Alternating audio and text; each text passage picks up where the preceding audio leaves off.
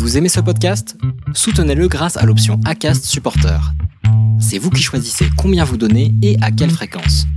Cliquez simplement sur le lien dans la description du podcast pour le soutenir dès à présent.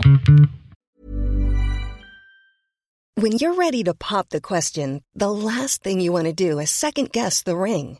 At Bluenile.com, you can design a one-of-a-kind ring with the ease and convenience of shopping online. Choose your diamond and setting. When you find the one, you'll get it delivered right to your door. Go to Bluenile.com and use promo code LISTEN to get $50 off your purchase of $500 or more. That's code LISTEN at Bluenile.com for $50 off your purchase. Bluenile.com code LISTEN.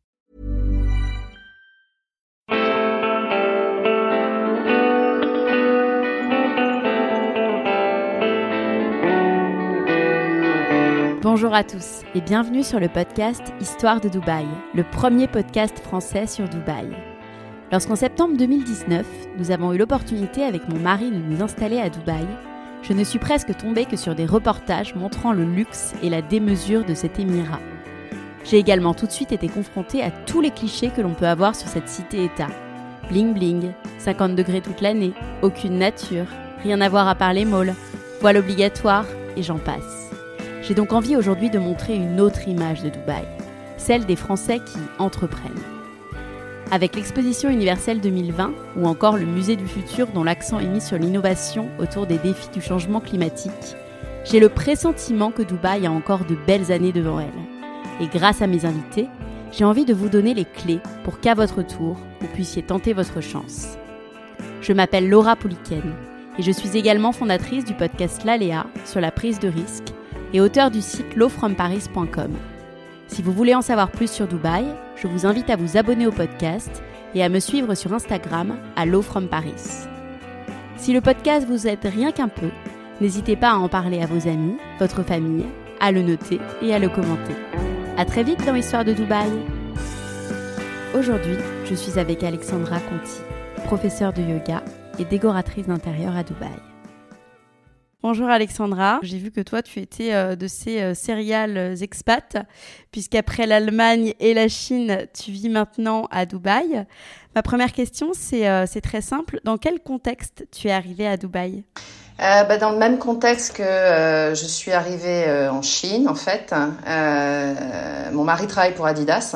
Et, et donc, il avait eu à l'époque la mutation en Chine. Et et trois années plus tard, il a eu une opportunité sur Dubaï. Donc c'est comme ça qu'on est arrivé euh, sur Dubaï. Et du coup, qu'est-ce que tu faisais toi en Allemagne et après en Chine? Alors justement en Allemagne, à ce moment-là, je travaillais également pour Adidas. J'ai passé deux ans là-bas. Avant, j'étais en France. Euh, et euh, je faisais du visual merchandising pour l'Europe. Beaucoup de voyages, c'était très sympa. Et euh, je suis tombée euh, enceinte euh, de ma fille à ce moment-là. J'avais néanmoins la possibilité de continuer à travailler pour Adidas parce que c'est vrai qu'ils ont des politiques qui sont, j'aurais tendance à dire, un peu plus souples qu'en France, c'est-à-dire qu'on peut avoir un congé maternité d'un an, mais après il y a un retour en, dans, les compagnies qui est plutôt plutôt bien évidemment privilégié et puis facile, parce qu'en général, ils arrivent toujours à, vous trouver des, des postes. Quoi qu'il en soit, au même moment où on me proposait, parce que j'avais fait un remplacement assez, euh, de manière assez drôle, j'avais fait un remplacement congé maternité à ce moment-là, quand j'étais arrivée chez Adidas. Et je, donc je tombe enceinte. On me propose à ce moment-là un poste et en même temps, on propose le poste en Chine à mon mari. Étant moi-même une enfant, euh, mon père était légionnaire, donc on a beaucoup beaucoup voyagé. Quand mon mari m'a annoncé ça, je lui ai dit écoute, on y va, on fonce.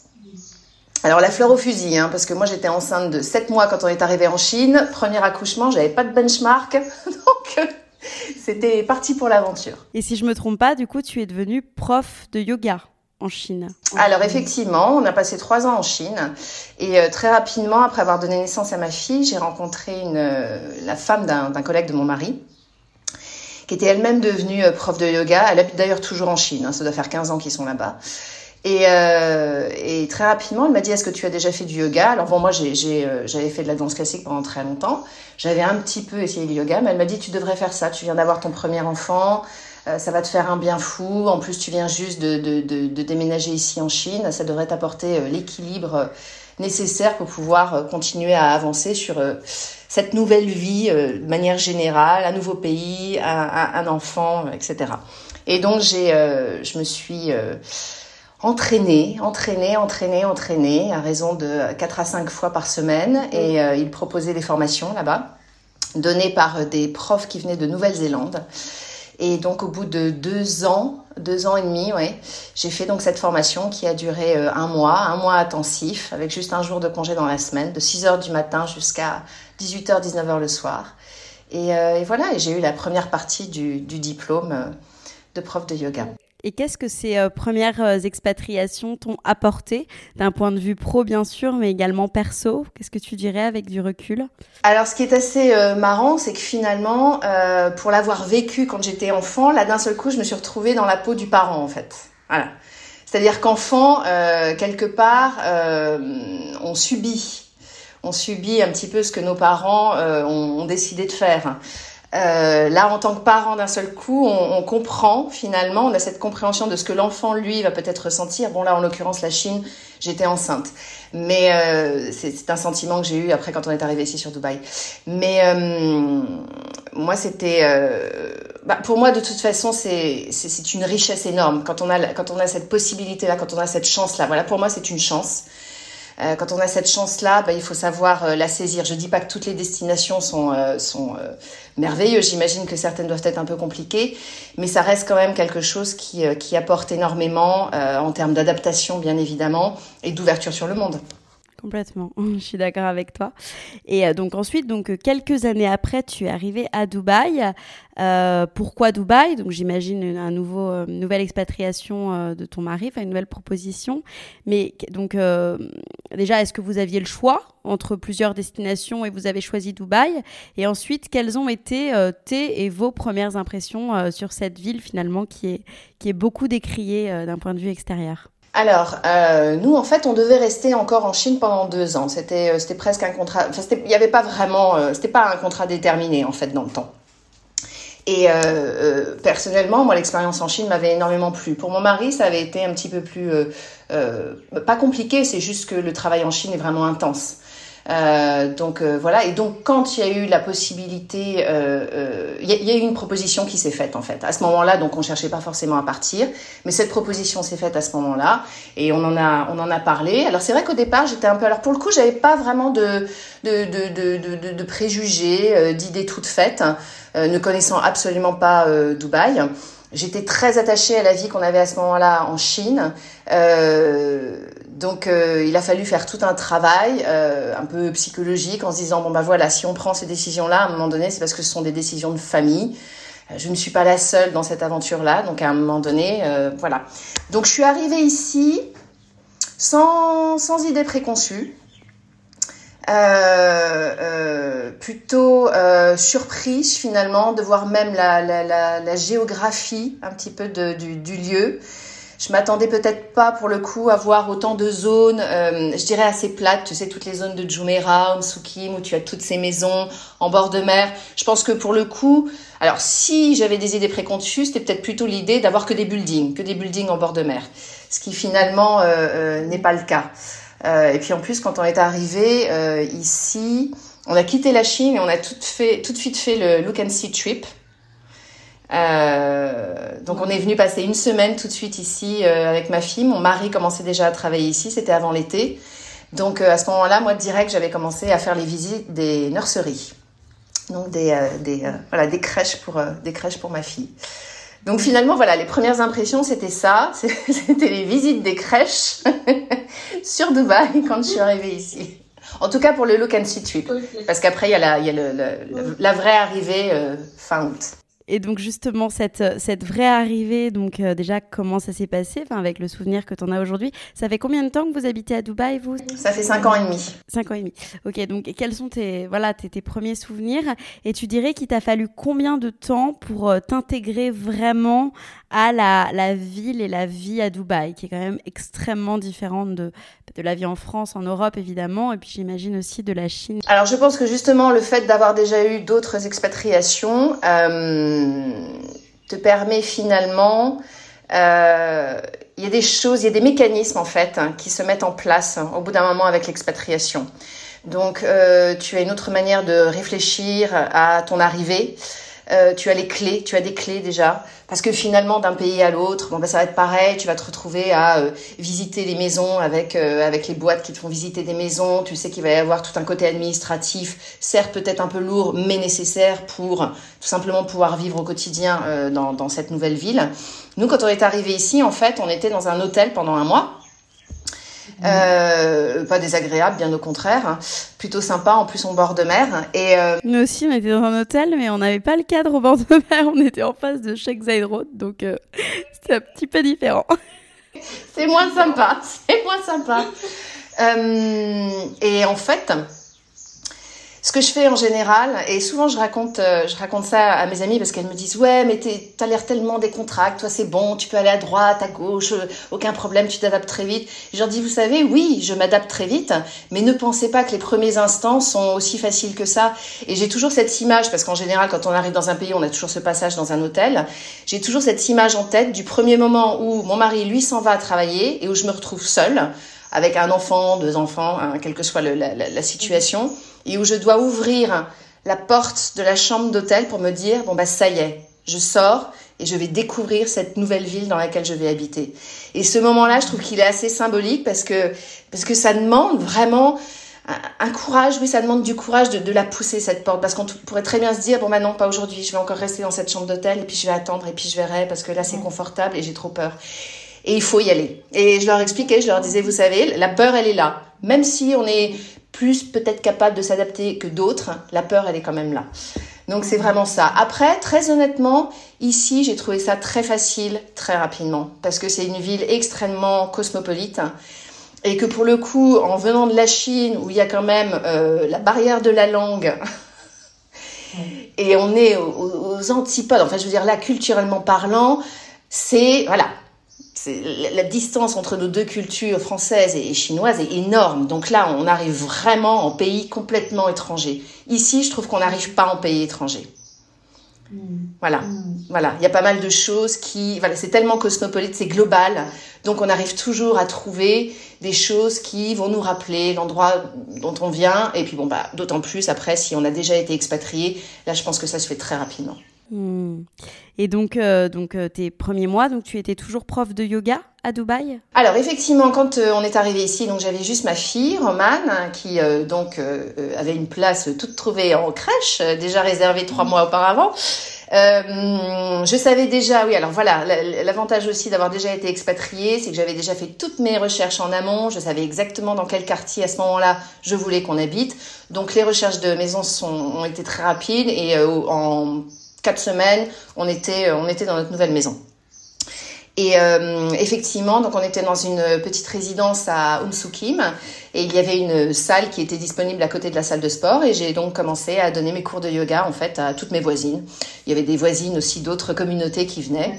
Euh, donc ça s'est fait comme ça. J'étais en contact également avec un, un studio de yoga sur euh, Jumeirah One avec lequel j'avais fait un petit événement et très rapidement euh, je suis, euh, je suis euh, tombée enceinte de mon deuxième enfant. Euh, donc je suis tombée enceinte de mon deuxième enfant et là j'ai eu malheureusement des problèmes de santé. Donc j'ai dû mettre, euh, j'ai dû mettre ma pratique de côté pendant un certain temps. Euh, et j'ai pu, euh, au bout d'un an, recommencer à donner quelques cours à mes voisines. Et à ce moment-là, nous avons euh, décidé d'acheter une maison ici à Dubaï. Et c'est à ce moment-là que ma deuxième passion est venue un petit peu plus en amont, on va dire. Et c'est à ce moment-là que j'ai décidé de me lancer dans une formation de décoration d'intérieur. Ok, super. Et donc, euh, donc quand tu t'es lancé concrètement, enfin, comment ça s'est passé déjà? Comment comment euh, comment ça se passe? Est-ce que ça a été facile pour toi d'entreprendre à Dubaï? Quelle démarche tu as entreprise? Je pose des questions pour ceux qui nous écoutent actuellement et qui auront envie de se lancer et pourquoi pas dans la même activité, dans le même secteur d'activité. Alors, euh, moi pour le coup, il y a, y, a, plein de cas de figure euh, ici. Moi, je suis quelqu'un d'assez euh, académique, scolaire, donc c'est vrai que je souhaitais faire une formation avant de, pouvoir me, lancer. Mais ça, je pense que c'est aussi quelque chose d'assez personnel. J'ai toujours ce, souci de la légitimité qui, qui me taraude, et donc en général, j'aime bien faire les choses dans ce sens-là. Donc, euh, cette, que, cette, passion de, de, de la décoration d'intérieur, de toute façon, je l'avais depuis un moment. Euh, J'avais pu euh, euh, euh, vraiment l'utiliser quand on habitait en Chine, puisque la dernière année, on avait vécu dans une maison euh, qu'on appelle les Lane House. Donc, ça avait été l'occasion pour moi déjà de, de, de vraiment pouvoir bah, m'éclater en fait dans ce domaine-là. Et donc, au moment où on a décidé d'acheter la maison ici, j'ai commencé donc cette formation. Euh, une, une, boîte qui existait à l'époque ici. Maintenant, la, la, la, personne qui dirigeait tout ça est rentrée en Irlande. Euh, quelque chose, c'était une, très bonne formation parce qu'elle était très euh, hands-on, c'est-à-dire qu'on avait vraiment euh, on travaillait sur des projets très concrets et euh, c'était une nana qui était vraiment, pour le coup, elle, ça faisait 20 ans qu'elle travaillait dans ce domaine ici. Donc elle avait vraiment beaucoup de clés à nous donner, beaucoup de conseils à nous donner. Euh, elle nous a fait rencontrer des sociétés. Donc c'était, c'était vraiment top. Après, bien évidemment, entre ça et après décider euh, de se lancer, je dirais qu'il y a, y a un monde. Euh, d'autant plus que actuellement le marché est quand même assez saturé. J'en parlais dernièrement avec, euh, avec euh, une, décoratrice d'intérieur ici qui, a une très très bonne presse, qui, qui, marche très très bien. Et elle me disait, je sais que pour vous, c'est pas facile en ce moment parce que moi, quand j'ai commencé il y a... Euh, ne serait-ce que 4 ans de ça, ça allait encore à peu près. Et là, d'un seul coup, il y a eu une explosion autour de ça. Donc c'est vrai que euh, euh, c'est pas forcément évident. Et c'est pour ça que moi, ça m'a pris du temps dans le sens où j'essayais vraiment de trouver euh, un concept qui éventuellement peut-être allait me différencier des, autres. Euh, et donc j'ai essayé de réfléchir à euh, comment finalement essayer de, lier le yoga euh, à la décoration d'intérieur. Et c'est comme ça que j'ai créé d'ailleurs le, nom de, de, ma boîte, si je peux appeler ça ma boîte, qui s'appelle AI.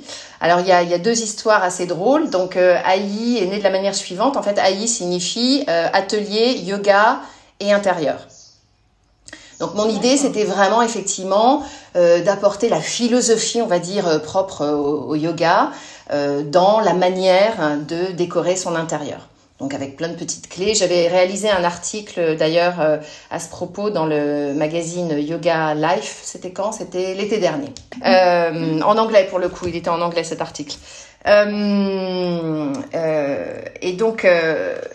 Euh, et donc il y avait une personne qui travaillait pour moi à ce moment-là, qui travaillait avec moi à ce moment-là sur le logo que je souhaitais faire pour donc atelier yoga et intérieur, parce qu'à ce moment-là j'avais pas encore remarqué, que, euh, euh, il me semble que c'est l'acronyme, donné AI. Or, AI en chinois signifie tante. Ah. Et quand tu as une, une nanny à la maison, en fait, en Chine, tu l'appelles AI. Et il se trouve que je suis encore à l'heure actuelle toujours en contact avec la nanny chinoise qu'on avait quand on était, donc il y a 5 ans et demi de ça, quand on était euh, en Chine. Je suis toujours en contact avec elle et c'est quelqu'un qui est très cher à, à notre cœur, à notre famille. Et quand je me suis rendu compte de ça, je me suis dit qu'il n'y avait vraiment pas de hasard. Euh, si j'avais finalement choisi ce nom-là. Euh, donc voilà, donc euh, voilà l'histoire euh, de la création d'AI et ce que je souhaitais effectivement faire avec euh, avec avec oui avec ce avec cette, cette boîte que j'ai décidé de créer de décoration d'intérieur. Canon. Et qui est aujourd'hui euh, ta clientèle du coup? Tu travailles avec quel, euh, quel genre de personnes Alors c'est assez, euh, c'est assez marrant parce que je me souviens très bien que euh, donc la personne qui nous faisait la formation, donc il y, a, y a quelques, maintenant il y a, y a un an et demi de ça, quand j'avais fini la formation un et demi, deux ans, euh, nous avait dit à l'époque, vous verrez, euh, vos premiers clients seront certainement des clients de votre communauté.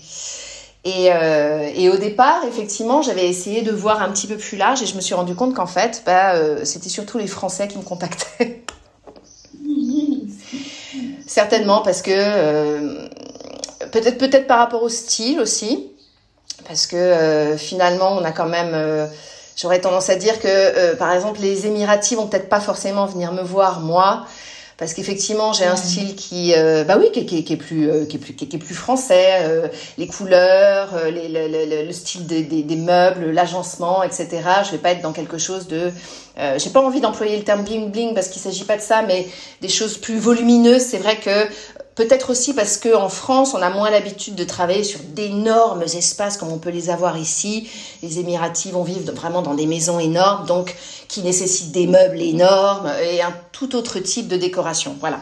C'est vrai que moi, c'est pas, on va dire c'est pas, c'est pas comme ça moi que je, je, je, je décore les intérieurs. Donc euh, du coup, euh, bah, ça va plutôt être, ça va être des Belges, ça va être des, des, des Français, ou alors ça va être des Libanais qui parlent français. Donc tu ne travailles pas aujourd'hui avec euh, des Émiratis, tu n'as pas eu l'occasion de travailler avec des Émiratis euh... Non, effectivement, j'ai eu l'occasion de faire la formation avec, euh, avec des, jeunes femmes Émiratis, oui. Euh, qui manifestement avaient déjà d'ailleurs leur clientèle, mais c'est vrai que c'est vrai que non, j'ai pas eu l'occasion de, de, travailler avec des Émiratis. Super. Pour parler un petit peu plus euh, personnel aussi sur ta situation familiale, euh, comment tes enfants euh, déjà quel âge ils ont et comment ils se sont adaptés, comment ils vivent à Dubaï, comment ils se sentent? Donc en fait, quand on est arrivé ici, ma fille Romane avait 3 ans. Donc elle, pour le coup, euh, elle pense d'ailleurs encore aujourd'hui qu'elle est chinoise, comme elle est née là-bas. Euh, bon, elle a bien compris qu'elle était française quand même parce qu'elle a 8 ans et demi. Mais il y a quand même toujours ce, voilà, il y a quand même toujours, euh, toujours ce, ce, ce, sentiment comme ça qui est présent. Donc, j'aurais tendance à dire que pour elle, euh, le fait que de Chine déjà on rentre tous les étés en France, donc elle, elle, voyait déjà quand même déjà que bon ben voilà, on habitait en Chine, mais qu'il y avait un autre endroit et que cet endroit-là manifestement c'était l'endroit d'où on venait, en tout cas ses parents. Euh, on a beaucoup beaucoup voyagé avec elle quand on était en Chine, énormément. On l'a vraiment mais trimballé partout. Euh, parce que c'est vrai que quand on se trouve là-bas à Shanghai, ben, on peut faire des voyages absolument magnifiques euh, en Asie. Donc on voulait absolument pas rater ces opportunités-là. Et donc quand on est arrivé ici, peut-être que c'était plus moi finalement qui était euh, qui, qui, était flippée, qui me disait mon Dieu comment va-t-elle s'adapter, comment ça va se passer? Parce que là pour le coup on arrivait dans un environnement, on venait de la faire sortir donc de Shanghai, elle était dans une école où elle avait une semaine en chinois, une semaine en français, et là on la faisait arriver ici et avec une nouvelle langue. Donc, euh, je me souviens des premiers instants, notamment la, dans la communauté dans laquelle on habitait, parce que finalement, la première année dans la crèche, elle faisait anglais et français. Donc, euh, au moins, elle avait un, une adaptation euh, en douceur. Mmh. mais la communauté dans laquelle on habitait, à ce moment-là, il n'y avait pas beaucoup de français. Donc, ses premiers petits copains, c'était des copains qui parlaient anglais. Et finalement, bah, ça a été la meilleure des écoles. Et c'est là où on voit la, la, la, la, force que peuvent avoir les enfants, c'est-à-dire que même s'ils parlent pas la même langue, ils vont jouer ensemble et ils vont, euh, ils vont mmh. très rapidement s'adapter et très rapidement apprendre cette nouvelle langue. Donc finalement, pour elle, ça a été peut-être euh, euh, encore plus facile que ce que je pensais. Et aujourd'hui, du coup, elle est toujours à la crèche ou ils vont à l'école bilingue? Alors, donc, ma fille a 8 ans et demi. Donc, mon fils, que j'ai, que j'ai eu ici, a 4 ans. Et euh, on a décidé avec mon mari dès le départ, hein, tout comme on l'avait fait en Chine avec ce système de, de bilingue. Alors là, en l'occurrence, ils sont pas en bilingue. On a décidé dès le départ que euh, autant essayer de profiter de ces expatriations pour euh, que nos enfants euh, apprennent d'autres langues. Donc ils ne vont pas à l'école française, hein, ils vont à l'école américaine. D'accord, canon. On va finir par des questions euh, d'ordre plus général sur Dubaï. Euh, j'ai envie que tu nous racontes, euh, tu nous expliques la chose que tu trouves la plus difficile dans l'expatriation et la chose la plus facile. Alors, je pense la chose la plus difficile, l'expatriation sur Dubaï, hein, euh, c'est le fait que on ne puisse pas marcher en fait dans cette ville. Je crois que c'est vraiment, vraiment ce qui me manque le plus. Et effectivement, dès qu'on rentre en France, nous on est sur Strasbourg. Et euh, on n'a pas de voiture, euh, on a juste nos vélos. Et, euh, et alors pour le coup mes enfants c'est là où je vois qu'ils ont pris de très mauvaises habitudes parce que eux ils, ont ce côté genre ah non on va pas encore marcher, je leur dis mais si justement marchons, marchons, allons prendre l'air c'est formidable. Et ça c'est vrai qu'ici quand je vois qu'il n'y a pas de trottoir à chaque fois je suis là mais pourquoi il n'y a pas de trottoir à Dubaï? Pourquoi il n'y a pas de trottoir? Mais c'est vrai que quand on est quand on est quand, quand on vient de de, de, de l'Europe ou même des, des, des États-Unis, hein, euh, euh, d'autres pays en fait où euh, il y a des centres-villes et donc on peut vraiment marcher d'un point à l'autre. Je pense que c'est vraiment quelque chose ici qui, qui, qui manque. Donc pour moi, je dirais que ça c'est ça, c'est ça, pouvoir se ouais, c'est surtout ça. Et la chose la plus facile, du coup, à Dubaï? Il y a beaucoup de choses qui sont quand même très faciles à Dubaï. Il y a beaucoup de choses qui sont quand même très faciles. Je veux dire, la manière dont on est connecté ici, euh, je sais pas, quelque chose de très simple. quand, on se, quand on se gare et qu'on doit payer son parking, il suffit de prendre son téléphone et puis on rentre son petit code et puis c'est réglé. Il y a beaucoup de choses qui sont facilitées parce que tout fonctionne avec des, des applications. Euh, on a un petit accident de la route, paf, on prend son application, tac, tac, tac, c'est réglé en deux temps, trois mouvements. Euh, euh, voilà, ils sont, pour le coup, ils ont quand même ce côté, toutes les, toutes les factures, on les reçoit euh, via mail, on n'est plus obligé d'imprimer les documents, on ne les reçoit pas par courrier. Il y a quand même cette conscience-là, d'ailleurs, je trouve, qui est plutôt euh, intéressante ici. Euh, et euh, non, je pense qu'il y a pas mal de choses quand même qui sont, qui sont plutôt, plutôt faciles ici. Si demain on te dit on recommence, tu changerais quoi? Tout? ah, je crois que j'aurais aimé rester un petit peu plus en Chine. Je crois que la Chine, j'en parlerai encore sur mon lit de mort. Euh, L'Asie a été vraiment, euh, euh, oui, l'Asie a été une, une magnifique découverte. Hein. Euh, mais après, euh, voilà, toutes les expériences sont bonnes à prendre et euh, rétrospectivement, ce qu'on vit aujourd'hui ici, ce que les enfants vivent aujourd'hui ici, c'est quand même absolument formidable et je le vois quand on rentre en France et qu'on voit nos amis et que nos enfants voient leurs enfants.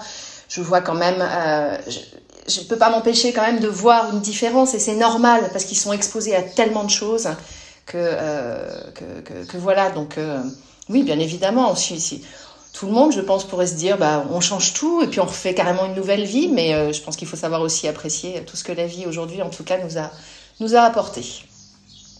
Complètement. Si tu devais décrire Dubaï en trois mots, euh, c'est la folie des grandeurs ici. Hein. Donc, euh, euh, grandeur. Euh, il y a un peu de folie quand même quand on voit, quand on voit la, la, toutes les constructions qui se font euh, perpétuellement et en même temps tradition. Voilà, je crois qu'il y, a la modernité, il y a la grandeur et en même temps la tradition.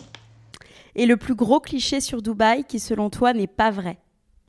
Ah ben là pour le coup c'est pas du tout vrai. Il y a quand même beaucoup de personnes souvent qui me disent mais alors sinon euh, tu dois être voilée euh, à Dubaï? Donc euh, mmh. je leur ai dit bah non non non non non absolument pas. Et je trouve qu'au contraire même des fois euh, sur les plages c'est c'est peut-être pas les plages du Brésil mais mais je trouve quand même qu'il y a une, une liberté de l'expression corporelle qui est quand même qui, qui, peut des fois du coup d'ailleurs même se, se, se faire qu'on se pose des questions d'ailleurs, mais, euh, mais non, je trouve qu'au contraire, euh, euh, je pense que tout le monde respecte de toute façon voilà, ce qui, les, les, traditions et en même temps, du coup, ça permet du coup aux gens de pouvoir quand même avoir cette, cette, cette liberté. Et voilà, ça c'est définitivement, je crois, l'un des plus gros clichés. Merci beaucoup, Alexandra. Planning for your next trip? Elevate your travel style with Quince. Quince has all the jet setting essentials you'll want for your next getaway, like European linen, premium luggage options, buttery soft Italian leather bags, and so much more. And is all priced at 50 to 80% less than similar brands. Plus, Quince only works with factories that use safe and ethical manufacturing practices. Pack your bags with high-quality essentials you'll be wearing for vacations to come with Quince. Go to quince.com/pack for free shipping and 365-day returns.